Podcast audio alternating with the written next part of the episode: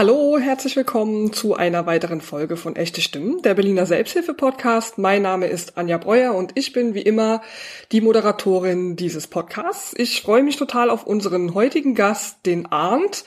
Auch er hat Erfahrungen mit der jungen Selbsthilfe. Welche Erfahrungen er gesammelt hat, was er genau getan hat, wie er sich engagiert und mit welcher Erkrankung er in die Selbsthilfe gekommen ist, erzählt er uns heute in einer weiteren Folge von Echte Stimmen, der Berliner Selbsthilfe-Podcast. Viel Spaß beim Anhören. Ich freue mich total, Arndt, dass du heute hier zu Gast bist in unserem Podcast. Herzlich willkommen. Ja, hallo. Ich mache es einfach so, wie ich es immer mache. Ich würde dir einfach erstmal das Wort übergeben und dass du uns einfach kurz ein bisschen was von dir erzählst. Ich heiße Arndt, ich bin 28 Jahre alt. Ja, also was ich sonst so mache, ja, sonst bin ich Student oder arbeite in der Uni als Tutor. Also wir haben ja uns heute vorgenommen, über auch deine Geschichte zu sprechen, äh, mit welcher Erkrankung du in die Selbsthilfe gekommen bist. Du hast auch eine Gruppe gegründet oder warst daran beteiligt, darüber ja, werden wir auch genau. ein bisschen sprechen. Und du bist auch aktiv im Projekt Junge Selbsthilfe. Ich würde dich gerne, wenn du denn möchtest, einladen, mal so ein bisschen zu erzählen, mit welcher Erkrankung du in die Selbsthilfe gekommen bist und vielleicht auch, wie das damals war für dich, ob du uns da ein bisschen erzählen kannst. Ich hatte die Krankheit länger als die Selbsthilfe, also ich habe einen Hirntumor. Das erste Mal, wo der Hirntumor festgestellt wurde, da war ich 19 und da war die OP, die dann gefolgt hat, so ein sehr leichter Eingriff. Mhm. Und das hat jetzt nicht so, so viel ausgemacht. Also ich habe danach dann ganz normal angefangen zu studieren und ich habe da auch nicht nach Selbsthilfe gesucht. Also das war zu der Zeit so nicht so mein Modus. Es kam erst jetzt mit dem Rezidiv und dann ist der Tumor auch im Grad höher geworden, dass es halt wirklich eine große Einschränkung war und ich hatte davor schon mal irgendwie an Selbsthilfe gedacht. Also mhm. gerade bei der Krebs-Selbsthilfe ist es so, dass viele sich noch als junge Selbsthilfe wahrnehmen, so mit 40 oder sowas. Mhm. Ja. Weil das so, so in den Kohorten, also in den verschiedenen Gruppen, wo es relativ wahrscheinlich ist, dass Leute Krebs bekommen können, gibt's halt auch eine jüngere mit 40, weil mhm. die anderen kriegen das alle irgendwie, keine Ahnung, mit 60, 70 ja. und dann an unter 30-Jährige ist da jetzt gar nicht so groß gedacht. Mhm. Bei Hirntumor ist es ein bisschen anders. Es gibt so Kinder- und Jugendhirntumore, aber Ansonsten ist das ja immer noch eine relativ, relativ wahrscheinlich sogar extrem seltene Krankheit. Da kenne ich mich jetzt nicht so gut aus. Wie war das für deine Familie damals, als das klar war, dass du diesen Tumor hast? also so richtig weiß ich es nicht. Also das ist halt wirklich so, weil ich war da halt mit mir selbst beschäftigt. Ja.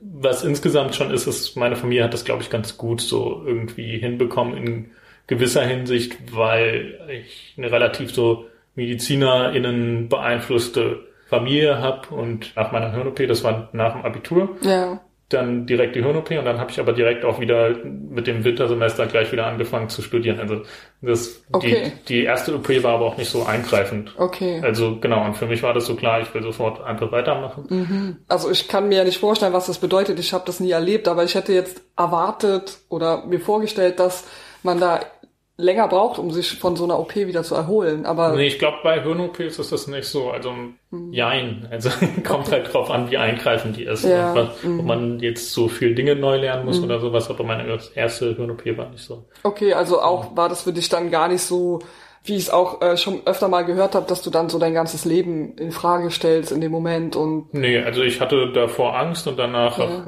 war es aber auch erstmal vorbei und hatte so ein bisschen Energie gebraucht, um mich so quasi an die neurologischen Ausfälle, die neu waren, für mich halt dann so mhm. zu gewöhnen. Das hat sich dann auch von alleine so normalisiert. Das ist überhaupt nicht selbstverständlich. Das mhm. war aber bei mir so. Also es gibt auch so andere Punkte, wo ich viel Glück hatte, insofern, als dass die Behandlungen alle so funktioniert haben, wie sie sollen. Du hattest vorhin ja gesagt, also du hattest die erste OP, dann relativ schnell hast du das Studium begonnen, wenn ich dich ja. richtig verstanden habe, und dann kam kamen wieder Anfälle oder wie hat sich das gezeigt, dass dass ja, du genau. nochmal eine OP brauchst. Ja, es gibt so verschiedene so Symptome von erhöhtem Hirndruck, aber es sind halt wirklich sowas wie erhöhte Müdigkeit, was halt so super random ist. Mhm. Also ich ja. weiß es nicht. Also ja, schwer, schwer einzuordnen dann. Aber man ist dann auch infektanfälliger.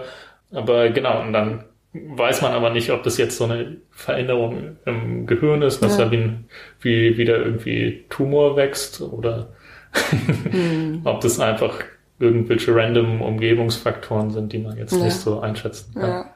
Weil wir auch über Selbsthilfe sprechen und ich stelle mir gerade so vor, in diesem Zeitraum von 19 bis 22, ja. also wenn man da das dann so lernt, ähm, mit diesen Symptomen umzugehen oder die zu deuten, da könnte ich mir vorstellen, dass man da dann schon auch anfängt zu gucken, Orte zu finden, wo man sich austauschen kann mit Leuten oder war das da für dich noch kein Nee, das war noch nicht. war noch Also kein Thema für dich oder Nee, kein war Bedürfnis? Wirklich, ja, ich war wirklich mit genug anderen Themen Ja, okay. beschäftigt. Also es ist halt, Aber irgendwas muss ja dann letztendlich beim zwei, bei der zweiten OP anders gewesen sein, weil du ja dann irgendwann angefangen hast, auch anders mit der Erkrankung umzugehen. es, es war halt eingreifender. Inwiefern?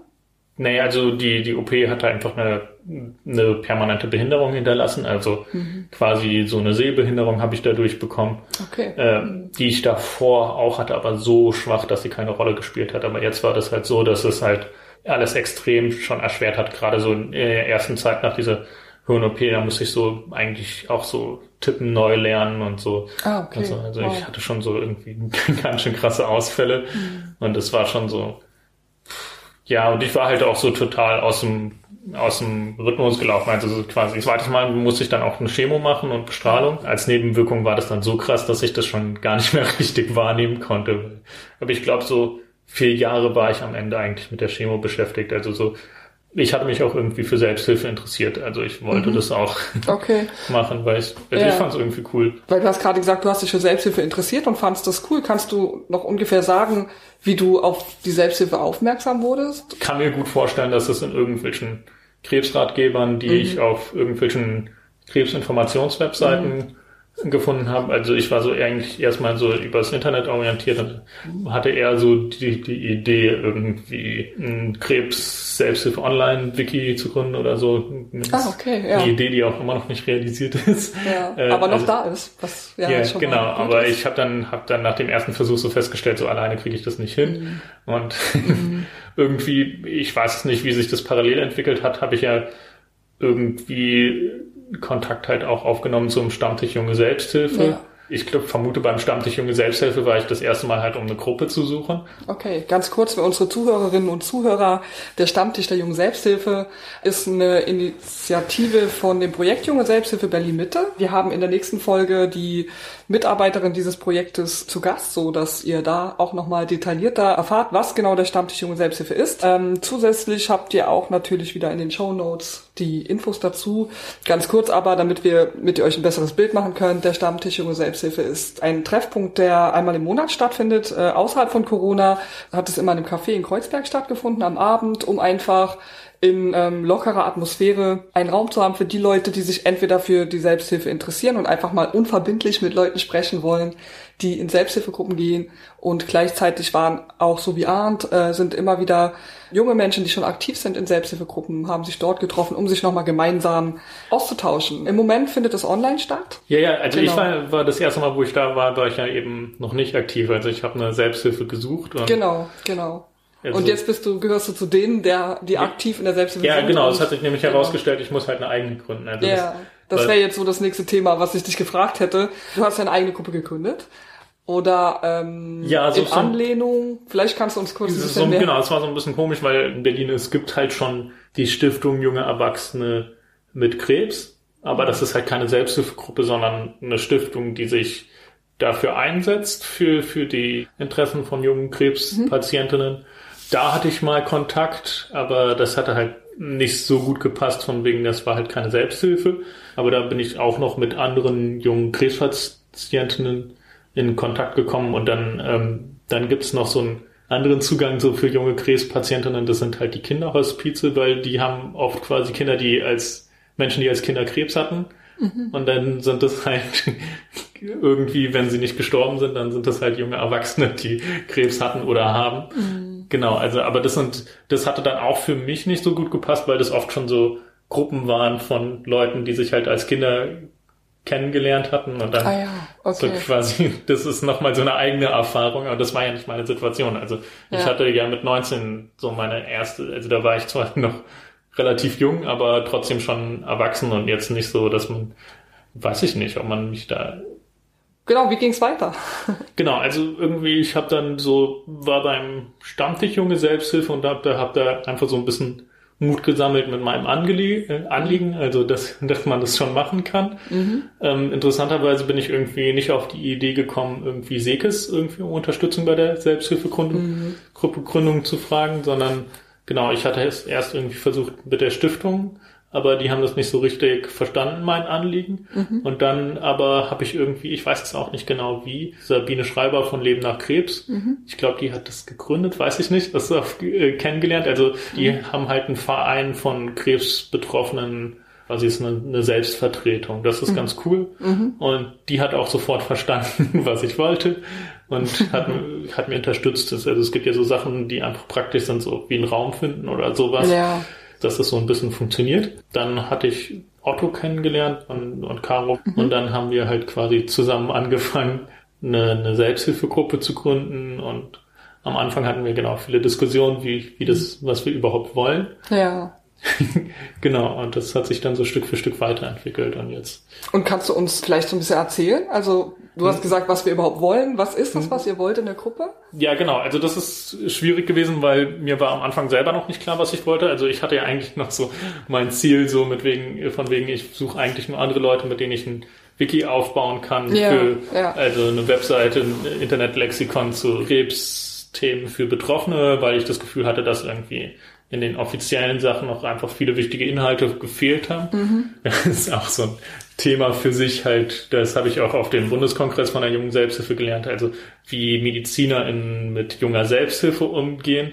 Und ich glaube, so Ärztinnen finden das eher gruselig, wenn Krebspatientinnen sich jetzt selber ein Wiki machen, also jedenfalls einige. Die wollen lieber eins, was irgendwie von Ärztinnen überwacht wird oder sowas. Ah ja, interessant. Weil, naja, ich verstehe das schon. Also ja. die haben halt Angst, dass man irgendwie jetzt mit einer Medizin kommt, die ihnen selbst schadet oder sowas und mhm. dann wollen sie sowas vielleicht irgendwie, also die werden damit auch ihre Erfahrung haben, weil sie, warum sie da nicht so offen sind oder sowas. Gut, aber dann sollte es vielleicht eher eine Kooperation geben. Genau, genau. Also, ja. Genau, es gibt halt einfach ganz viele so ja. Perspektiven, die ja. die Ärztinnen nicht so betreffen, weil sie ja nicht in dieser, dieser Schnittstelle zwischen, mhm. sie sind halt aus der medizinischen Perspektive. Ja. Und ich finde es gut, dass auch so die aktuellen Leitlinien für junge Krebspatientinnen so das so ein bisschen überhaupt thematisieren, dass da ja auch das so ein Einschnitt in der Lebensentwicklung ist, irgendwie, keine Ahnung, wenn, wenn jemand irgendwie am Anfang vom Studium war und dann klappt das nicht, das ist ja irgendwie auch, hat dann irgendwie so soziale Faktoren oder eine Person ihre Ausbildung nicht abschließen kann. Mhm. Das sind, das ist ja ziemlich krass. Ja. ähm, einfach so von den sozialen Implikationen und ja, das sind, das sind zum Beispiel Sachen, wo wir so als Selbsthilfe viel besser drüber reden können und wo ich das auch im Wiki irgendwie besser thematisiert gern mhm. hätte und ja, so Fragen wie, will ich einen Schwerbehindertenausweis oder Frühverrentung? Das sind ja soziale Fragen, aber da will, will ich jetzt auch nicht nur zum Beispiel darauf vertrauen, was Ärztinnen sagen, mhm. weil das vielleicht nicht, nicht deren Fachgebiet ist, aber dann bei den Beratungsstellen weiß ich jetzt auch nicht, welche die richtige ist und welche mir in, wirklich gut in meinen eigenen Interessen weiterhilft. Ja. Also wir haben einfach irgendwann festgelegt, dass wir uns immer einmal im Monat treffen. Mhm eigentlich, ich wäre am Anfang für häufiger gewesen. Okay, ja. Aber jetzt mittlerweile haben wir eine Lösung, weil es gibt die quasi die Stiftung, die macht eine eigene Gruppe, die mhm. aber quasi keine Selbsthilfegruppe ist, sondern eher so eine Veranstaltungsgruppe. Also die machen immer Veranstaltungen, also laden ähm, Ärztinnen ein oder machen irgendwie eine Yoga-Gruppe, also es ist wirklich, oder Kegeln gehen oder so. Das heißt, ist halt keine so richtig klassische Selbsthilfeaktivität. Also wir, wir treffen uns einfach und reden und überlegen, was wir uns selber so, ja. so, so für, für Ziele setzen. Wir haben jetzt auch schon so ein abgespaltenes Orga-Treffen, weil Ach, das okay. ist einfach zu viel geworden. Ja, dass, dass ihr dann so ein Orga-Meeting quasi noch Genau, genau. Mhm. Das ist okay. ganz gut, weil dann haben wir jetzt ja. immer noch quasi einmal im Treffen so im Monat so dieses offene Treffen. Achso, ja. und was auch cool ist, was ich war so, ich wollte mich eigentlich total häufig treffen und die anderen waren so, ja, lieber erstmal einmal im Monat durchhalten. Mhm. das, was ja auch ein guter Punkt ja. ist. ja. Und dann jetzt ist es, was, was jetzt halt noch gekommen ist, ist quasi das relativ aktuelle Entwicklung ist, dass wir wieder mit der Stiftung äh, so eine oberflächliche Kooperation erstmal so von wegen, dass wir unsere Termine gegenseitig teilen, was voll cool ist. Mhm. Weil das ist was, warum ich zum Beispiel quasi als ich die neue Krebsdiagnose hatte oder die erschwerte Krebsdiagnose, da wäre es für mich total wichtig gewesen oder total toll, sofort irgendwie quasi. Mhm. Und dann, dann, da wäre das zu lang gewesen irgendwie. Ah, ja, okay. so in einem Monat ja. kannst du hier mal Hallo sagen oder ja. sowas. Und quasi dadurch, dass diese Termine nicht so super synchron sind und es gibt noch andere so Krebs-Selbsthilfegruppen ist das ganz cool. Dann kann man jetzt halt so im Berliner Kontext kann man so, so innerhalb einer Woche oder so dann meistens dann irgendwie eine Gruppe finden, mit der man reden kann. Oh, das ist toll. Ja, schöne Errungenschaft, wenn man so will. Ja. Müsst ihr Miete bezahlen oder habt ihr hm. Kosten und wenn ja? Wenn nee, also was genau, was ich erst später gelernt hatte, quasi wir hätten relativ unkompliziert wahrscheinlich einen Raum bei der Selbsthilfe-Kontaktstelle finden können. Mhm. So haben wir es nicht gemacht. wir haben Kontakt über Sabine, die hatte halt Kontakt auf jeden Fall zum Charité Comprehensive Cancer Center. Mhm. Krebs-Schwerpunktklinik, ich weiß auch nicht, was das wirklich institutionell ist, mhm. innerhalb der Charité. Genau, da ist eine, die so für die Raumorganisation zuständig ist.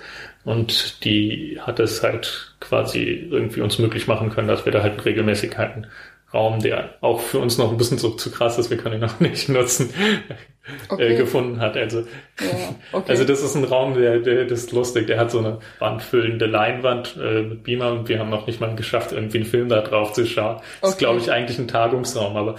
okay, ja.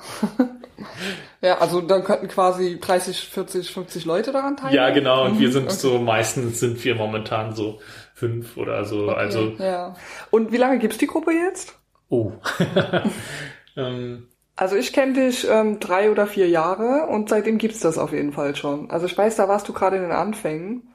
Ja, das kann gut ja, sein. Das so, kann ja, gut sein. Ja, ja. Das am Anfang ich. hat das sehr wenig Struktur und war eher so, dass äh, Caro, Otto und ich, dass wir uns so getroffen haben, mhm. dann auch ab und zu mit Sabine und so und dann überhaupt darüber geredet haben, was wir wollen und so. Und dann mittlerweile ist es ja einfach so ein regelmäßiges Treffen jeden dritten Donnerstag im mhm. Monat. Also ich bin eigentlich immer so für Unabhängigkeit und fand es erst problematisch, dass wir so angekoppelt sind jetzt an, an Leben nach Krebs, also die ältere Krebsgruppe. Also jetzt bei Corona war das praktisch, weil, weil die ein Verein sind, haben die Gelder und die mhm. haben Zoom-Lizenzen gekauft und jetzt mhm.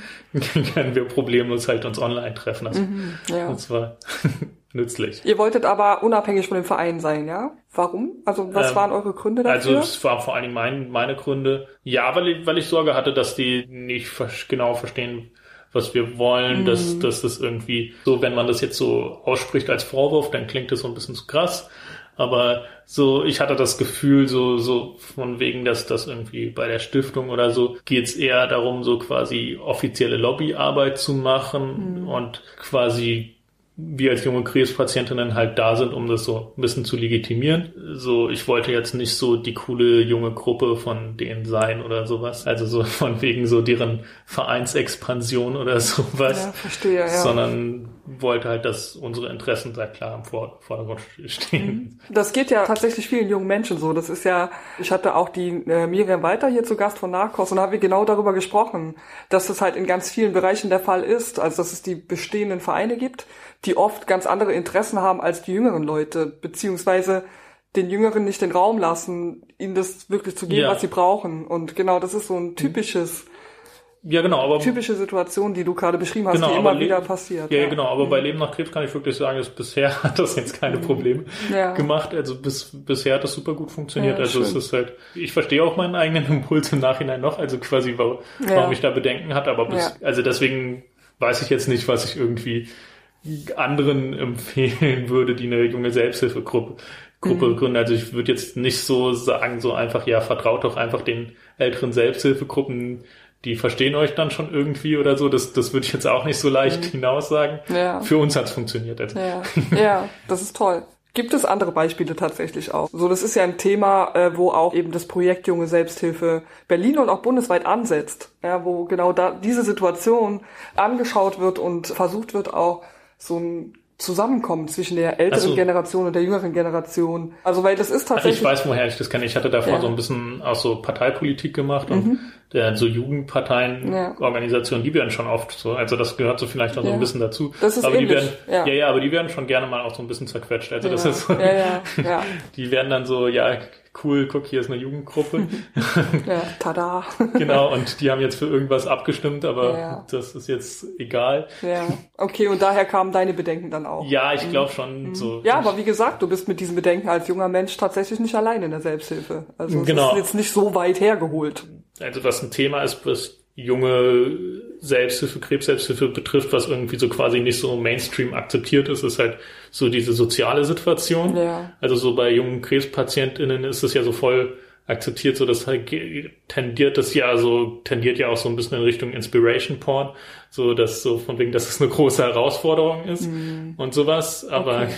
aber was halt nicht so akzeptiert ist, ist, dass das halt auch in Deutschland eine ziemlich große soziale Herausforderung ist. Also mhm. quasi, das ist auch, das wird einem jetzt nicht so gesellschaftlich direkt gesagt, aber vielleicht muss man sich auf ein Leben in Armut einstellen, vielleicht aber auch nicht. Mhm. Aber quasi, das ist ja ein Problem, mit dem man sich sonst als junger Mensch nicht so in dem Ausmaß beschäftigen mhm, muss. Und da ist es ganz gut, dass die älteren Krebspatientinnen, also gerade jetzt bei Leben nach Krebs auch so, so schön drauf achten auf diese soziale Perspektive und auch auch so andere Themen, die ich so gedacht hätte, wären jetzt so, das ist auch so also eine jugendliche Perspektive vielleicht, ähm, die ich gedacht hätte, wären eher so Jugendthemen, aber so Partnerschaft und Beziehung ja. oder so. Das ja. haben, machen ja auch ältere Menschen. Also, Absolut. stellt sich dann heraus. Brauchen oft Hilfe auch da. ja, genau. ja. Genau. Aber gut, ich meine, ein junger Mensch Anfang 20 stellt sich vielleicht andere Beziehungsfragen als jemand, der jetzt 40 oder 50 ist, kann ja. ich mir vorstellen. Aber es ist trotzdem immer ein Thema. Also die jüngere Generation ist ja tendenziell immer viel jetzt aktuell so queerer und das war aber auch mhm. überhaupt kein Problem. Also da mhm. hatte ich jetzt Also das wäre ja so eine Sorge, so die man haben könnte, aber das stimmt bei, zum Beispiel bei, bei Leben nach Krebs jetzt überhaupt nicht. Also so, dass das irgendwie ein Problem sein könnte. Okay, das ist da also ich weiß es nicht. Also sind das Vorurteile gegenüber der älteren Generation oder nicht? Das kenne ich mich nicht genug aus. Auf jeden Fall freut mich das zu hören, dass ihr da so eine kleine Stammgruppe auch habt und dass ihr da dran bleibt. Äh, ich hatte es ja zum Beginn schon mal erwähnt, du warst ja auch mal mit beim Bundestreffen der jungen Selbsthilfe. Ja. Ich würde total gerne, ich bin neugierig, wie, äh, ob du uns ein bisschen erzählen kannst, wie das für dich war beim Bundestreffen, ähm, weil da trifft man ja quasi andere junge Leute mit anderen Erkrankungen oder auch gleichen Erkrankungen und verbringt das Wochenende zusammen. Wie war das für dich da? Was hast du da mitgenommen oder würdest du sagen, ja, war jetzt eigentlich nicht so? Nee, das war, das war voll nett. Also, ja. was ich glaube ich schon so ein bisschen wusste, aber da nochmal gelernt habe, also in der sozialen Wahrnehmung sind all diese Probleme, die man als junger Mensch hat, ziemlich unterschiedlich und das ist oft auch ziemlich ungerecht. Zum Beispiel? Bei Krebs hat man so einen sekundären Statusgewinn, eher gerade insbesondere beim, beim Hirntumor. Das heißt, also es stimmt nicht ganz, aber man kann so von wegen sagen, so jetzt in der sozialen Situation, so von wegen, lasst mich durch, ich bin äh, Krebspatient. Mhm. Gerade wenn man junger Krebspatient ist. So, das ist quasi so, einerseits wird man natürlich so auch, auch gegen seinen Willen bemitleidet oder so, aber trotzdem, wenn man jetzt irgendwie in der Uni irgendwie ein Problem hat mit einer Prüfung oder sowas und sagt, nee, ich kann das nicht, weil ich brauche irgendwie, habe an dem Tag irgendwie das Kontrolle-MRT für meinen Hirntumor oder so, mhm. sagen die Leute ja so, okay, du kriegst, was du willst. Das ist bei, bei anderen Problemen einfach komplett anders. Also Depressionen wird nur sehr eingeschränkt akzeptiert. Also, also das, die Sache ist bei einem Hirntumor, dass es irgendwie sowas als krass wahrgenommen ist. Und es ist auch sowas akzeptiert biologisches, was so akzeptiert nicht die eigene Schuld ist oder sowas. Ja. Depression und Sucht ist ja irgendwie dann oft doch deine eigene Schuld und dann muss man auch so anders mit so Also es wird so gesehen. Es genau, so ja, gesehen, natürlich. Das ist deine eigene Schuld. Ja, ja, ja natürlich. Ja, genau. Ja, genau, wichtig, wichtig. Das, Muss man klarstellen. Ja, genau, aber ganz viele Unterschiede. Also so ja. zum Beispiel Sucht und Depression ist ja auch quasi mit dem Risiko, dass du das bekommst, ist ja sozial situiert. Also, Absolut. Also wenn wenn es dir gut geht, du gesund bist und reich bist, dann hast du ein niedrigeres Risiko, als wenn du sowieso schon irgendwie marginalisiert bist, irgendeiner unterdrückten sozialen Gruppe angehörst und sonst was, dann, mhm. dann steigt dein Risiko für, für Sucht und Depression.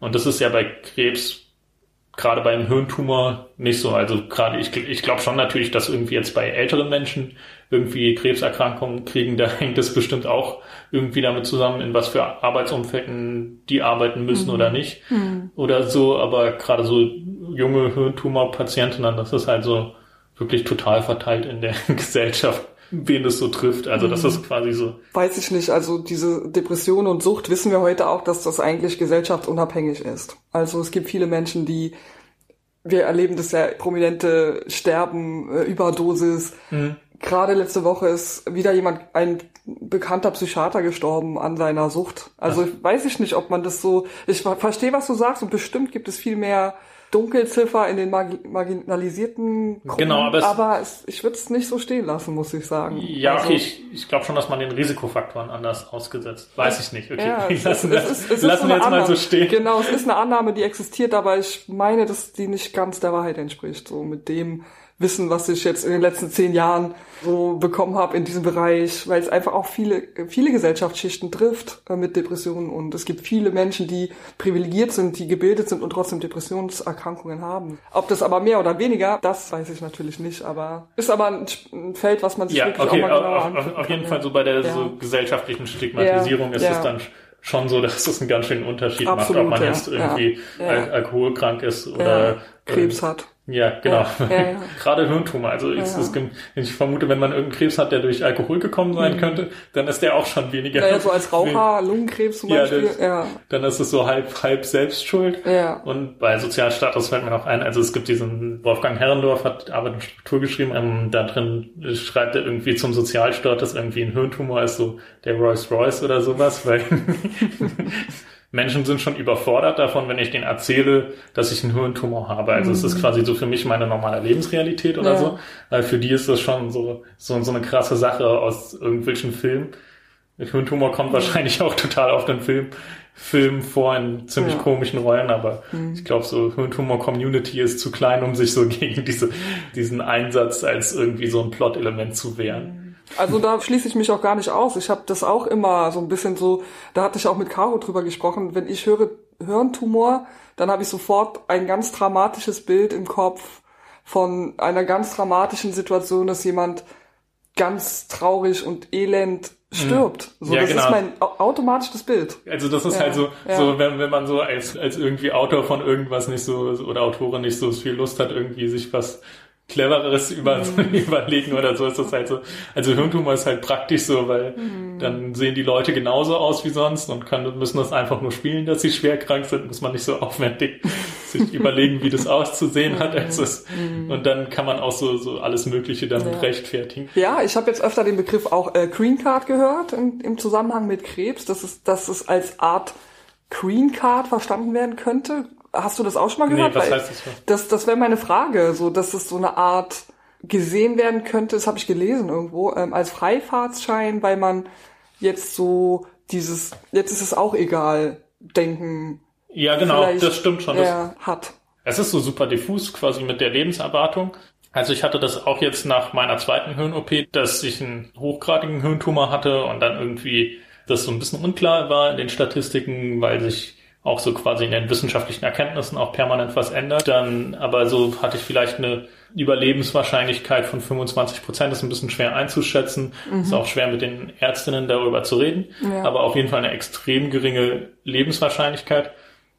Aber trotzdem ist es nicht so meine Lebenserfahrung, dass ich irgendwie so, so genau dieses, ich hatte es jetzt Green Card genannt, aber mhm. dass ich irgendwie jetzt alle Alltagssachen wegwerfen kann, weil, der Alltag geht trotzdem weiter. Ja. Man hat halt eine geringere ja. Lebenserwartung und außerdem so psychologisch wirkt sich das auch nicht so krass aus, weil alle Menschen können irgendwie sehr bald sterben. Ja. Und wenn man sich dann erstmal daran gewöhnt hat, dass man dieses zusätzliche Lebensrisiko da hat, also quasi Menschen gewöhnen sich auch, wenn man sich anschaut, wie die teilweise durch den Verkehr fahren oder sowas, da denken die jetzt nicht, okay, wenn die Person immer so Fahrrad fährt, dann hat sie jetzt eigentlich eine Green Card, weil die wird sowieso bald sterben.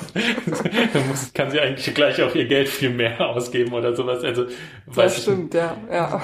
Weiß ich ja, nicht. Es ja. ist halt so meine Lebensrealität mhm. jetzt. Ja. Und ja, ich würde gerne nochmal zurückkommen aufs Bundestreffen. Jetzt sind wir, das ist nämlich, das ist nämlich Spannende, was mir immer wieder auffällt, wenn man mit jungen Menschen in der Selbsthilfe zusammen ist. Die Themen, die da aufkommen, die sind immer ganz, ganz spannend und ganz bewegend und gesellschaftlich extrem wichtig. So sind wir jetzt auch von der eigentlichen Frage, wie es für dich war beim Bundestreffen, mhm. ein bisschen weggekommen, was trotzdem aber auch wichtig war, äh, das auszusprechen. Genau, wir waren beim Bundestreffen Junge Selbsthilfe und deine Erfahrungen wir waren gerade dabei, so darüber zu sprechen, wie es für dich war, was du da so wahrgenommen hast. Erzähl uns doch ein bisschen mehr darüber. Ja, das Bundestreffen war, war insgesamt einfach eine sehr schöne Erfahrung. Genau, ich habe kennengelernt quasi, was es für verschiedene Gruppen gibt. Also dass, dass ganz viele Gruppen für unterschiedliche Probleme einfach sehr unterschiedlich funktionieren, auch weil, weil quasi die Gesellschaft anders damit umgeht. Also genau bei, bei Krebs ist es dann halt so, dass, dass man eher so einen sekundären Status gewinnen hat und mhm. man eher dann auch sich umstellen muss oder sowas. Und wenn, wenn man irgendwie schon, es gibt Gruppen, die sind zum Beispiel irgendwie, die hatten irgendwie, seit sie geboren sind, eine chronische Krankheit oder sowas, die genetisch vererbt ist. Und das ist ja dann eine ganz andere Geschichte. Also die, quasi bei denen ist es jetzt irgendwie keine Erfahrung, die die jetzt noch in dem Sinne verarbeiten müssen, sondern es ist einfach deren Lebensrealität, wo ja. sie dann immer da umgehen damit und quasi Forschungsergebnisse austauschen oder sowas. Also das ist einfach sehr divers, die junge Selbsthilfe. Insgesamt aber viele tolle Menschen. Also es glaube ich auch schon, ist so eine gewisse Selektion, welche Menschen da hinkommen, weil es verlangt ja irgendwie so einerseits Menschen, die selbstbestimmt quasi ihre Probleme angehen und andererseits aber auch Menschen, die für sich das für sinnvoll halten, dass man andere Menschen sucht, die ein ähnliches Problem haben. Mhm. Also fällt mir auf, so mein Vater zum Beispiel war sehr kritisch dagegenüber, dass ich dazu Selbsthilfe so interessiert hatte, weil der auch noch mehr im Kopf hatte, so von wegen, dass es mich irgendwie runterziehen wird, wenn ich jetzt mitkriege, dass es anderen schlechter geht oder sowas. Und stimmt natürlich überhaupt nicht. Also mhm. es kann sein, dass es Menschen runterzieht oder so, aber bei mir nicht. Und ich glaube, das bei allgemein bei der Selbsthilfe habe ich jetzt null den Eindruck, dass es irgendwie Leute runterzieht. Also es ist also so emotional ist es eher so aufbauend und, und sonst ist es einfach sehr viel lebenspraktisches Wissen, was man so nebenbei so mitkriegt. Also so, so auch bei Krebs, jungen Krebshilfegruppen so ein Thema ist, so fällt bei der Chemo fallen die Haare aus oder sowas. Das steht dann natürlich im Beipackzettel steht, dass das so mit, mit geringer Wahrscheinlichkeit fallen die Haare aus oder sowas. Und dann hilft es dann irgendwie zu wissen, wenn in der Selbsthilfegruppe andere sagen, nee, ist einfach nicht passiert, wie uns bei uns noch nicht passiert. Also natürlich gibt es die Möglichkeit, aber mhm. rechne jetzt erstmal nicht damit. Also quasi, das ist auch, glaube ich, was, was irgendwie ein Arzt nicht sagen kann. Weil ja. ein Arzt will da nicht verklagbar sein. Auch, auch so ähnliches bei Medikamenten ausschleißen oder so. Und ich verstehe auch schon, warum das dann für Ärzte auch, also MedizinerInnen, eine bedrohliche Sache ist. Mhm. Dann, dann, wenn irgendwie irgendein so Antiepileptikum oder sowas, was man bekommen kann, so das, das hat mir geschadet und dann habe ich es ausgeschlichen und dann geht's mir jetzt seitdem besser. Auch so eine Hinterfragung und dann kann man auch so sagen, so irgendwie so Dinge kritisieren oder sowas wie zum Beispiel so strukturelle Probleme, wie zum Beispiel Mediziner in, bei so einem Antiepileptikum haben es schon groß, eine große Motivation, dass sie das einem weiter verschreiben lassen, weil wenn da was passiert, sind sie ja vielleicht irgendwie am Ende haftbar oder genau, so, weil es ein genau. Fehler ist und das ist vielleicht nicht unbedingt im besseren. Also vielleicht möchte ich als Patientin irgendwie bestimmte Risiken einfach eingehen. Ja. Also und Ärzte können da nur, also sie können das in einem gewissen Rahmen bestimmt auch, aber fällt ihnen wahrscheinlich nicht so leicht wie irgendwie andere, die einfach nur selbst betroffen sind. Dann. Mhm. Auf jeden Fall, also die Konsequenzen der Aussagen der Ärzte sind eine ganz andere als die genau. Aussagen in einer Selbsthilfegruppe. So. Wir sind echt schon fast am Ende. Das geht immer so schnell, auch bei dir. Äh, am Ende des Podcasts angelangt, aber wie immer stelle ich ja auch, möchte ich auch dir die Fragen stellen, die ich all meinen Gästen stelle. Also was würdest du gerne der Berliner Selbsthilfe mit auf den Weg geben? Ich weiß jetzt, was ich mit der jungen Krebs-Selbsthilfegruppe für Ziele habe. Für Berliner Selbsthilfe, ich glaube, die Berliner Selbsthilfe ist eigentlich sogar ganz gut aufgestellt stellt. Ich war ja sogar mal bei einem Zukunftskongress von der jungen Selbsthilfe und so weiter. Was eher so ist, ist, dass in weniger dicht besiedelten Gebieten wird es schwieriger und so, dass da braucht man vielleicht eigene Konzepte. Und was halt die Sache ist, aber das weiß die Selbsthilfe wahrscheinlich selbst. Also es gibt halt so Probleme, bestimmte Gruppen zu erreichen. Also genau, meine Erfahrung ist halt zum Beispiel, dass die Selbsthilfe vor allen Dingen halt weiß und weiblich dominiert ist. Die Krebs-Selbsthilfe auch, aber auch die selbst, andere Selbsthilfegruppen, also kriege ich ja mit auch auf dem Bundestreffen. So aus meiner schwulen Jugendgruppe weiß ich irgendwie, also es ist auch ganz interessant, irgendwie so Schwulenbewegung kommt ja auch irgendwie, dass es ja auch Jugendliche mit Problemen gibt und so und das, das glaube ich, die Schwulenbewegung kommt ja selber so aus Selbsthilfe und so und mhm. hat sich da schon deutlich weiter weiterentwickelt oder sowas. Da gibt's bestimmt noch so Gruppen, die besser erreicht werden können und so zusammenfinden können. Mhm. Also, aber ich kenne mich da auch einfach nicht so aus.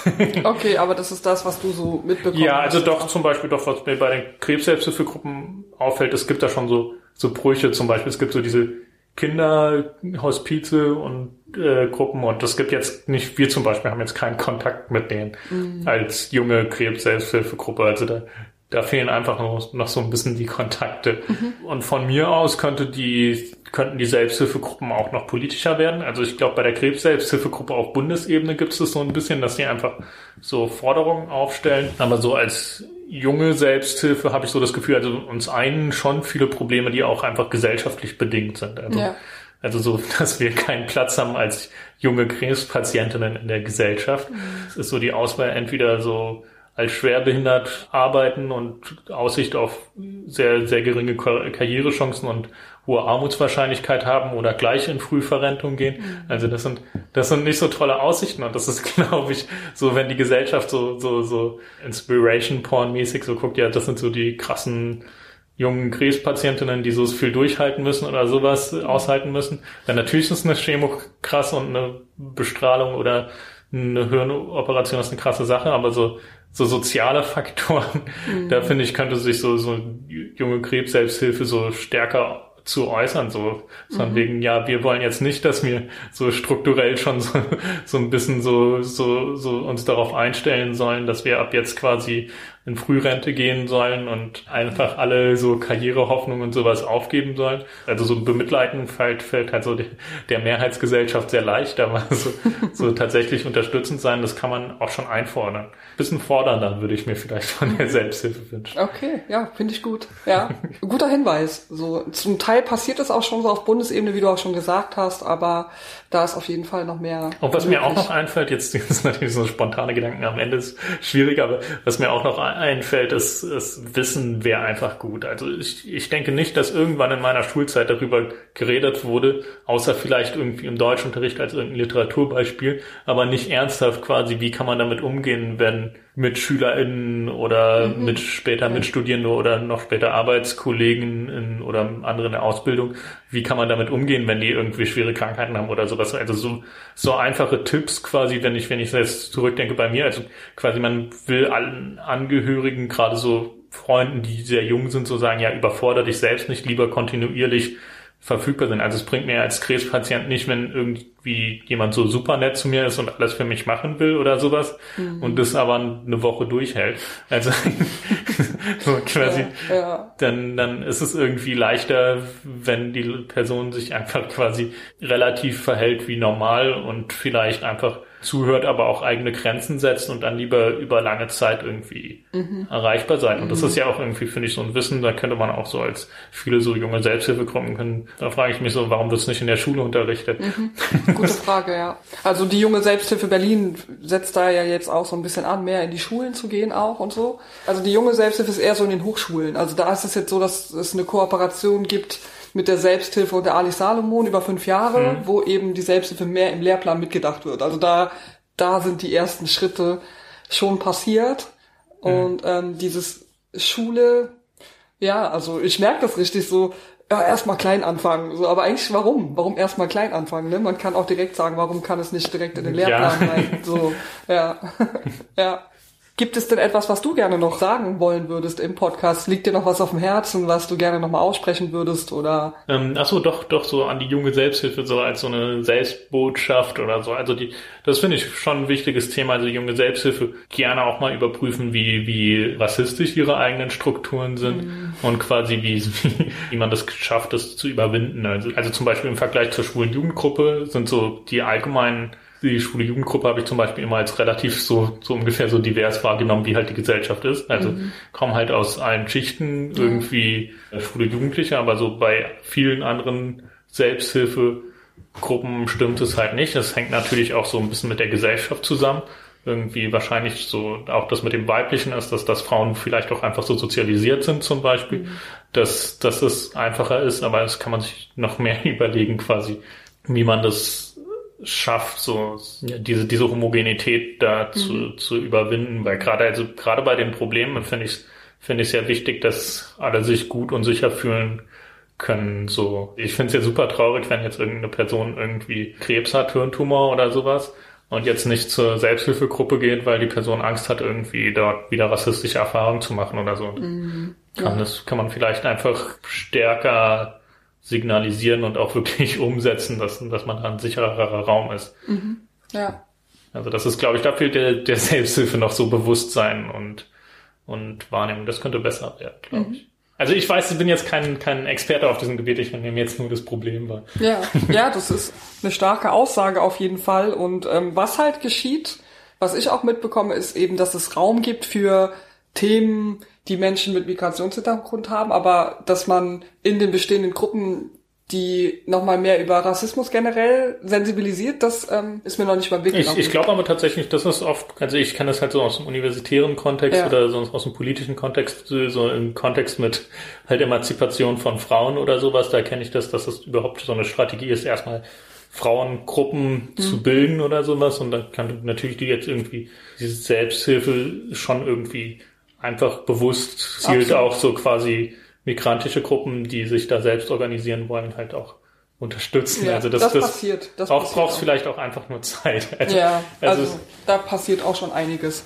So, aber ich finde trotzdem den Gedanken, den du vorhin gesagt hast, äh, in den Gruppen selbst auch nochmal zu reflektieren, inwiefern das nach außen signalisiert wird, dass man keine Angst vor rassistischen Erfahrungen haben braucht oder dass das einfach also das ja, ich habe da vielleicht, ich hatte jetzt wirklich, fällt mir auf gar nicht so die Erfahrung, dass das vielleicht auch schon Teil des Problems, aber ich wüsste jetzt auch nicht so, wie das gut geht. Müsste ich mich erstmal informieren. Ja, also so grundsätzlich. Aber trotzdem glaube ich, ist es ein wichtiger Punkt, den man sich bewusst machen sollte in einer Gruppe. So glaube ich schon. Ja, ich, ich kann das halt bei Klassismus, ja. wo ich mich so ein bisschen sicherer fühle, darüber zu reden, also so, so Ausschluss den zum Beispiel Menschen, die studieren, oft gar nicht mitkriegen oder sowas. Dass mhm. wenn wir so eine Vorstellungsrunde haben und dann werden alle gefragt, ja, was studierst du? Und dann ist eine Person dabei, die nicht studiert ja. und das vielleicht auch nie tun wird oder so, weil sie halt einen Abschluss hat, mit wo das jetzt super aufwendig wäre, dann wieder irgendwie in die Situation zu kommen, dass man studieren könnte und das eigentlich gar keinen Sinn ergibt. Mhm. Aber trotzdem ist es ja dann so, entweder wenn die Person an die Rolle kommt, wird sie halt lügen oder die Wahrheit sagen, aber auf jeden Fall eine unangenehme mhm. Situation. Ja. Und das merken die anderen gar nicht, was sie machen. Also da fehlt noch so Bewusstsein, glaube ich. Ja, genau. Das ist auch das, was ich vorhin versucht habe, so ein bisschen.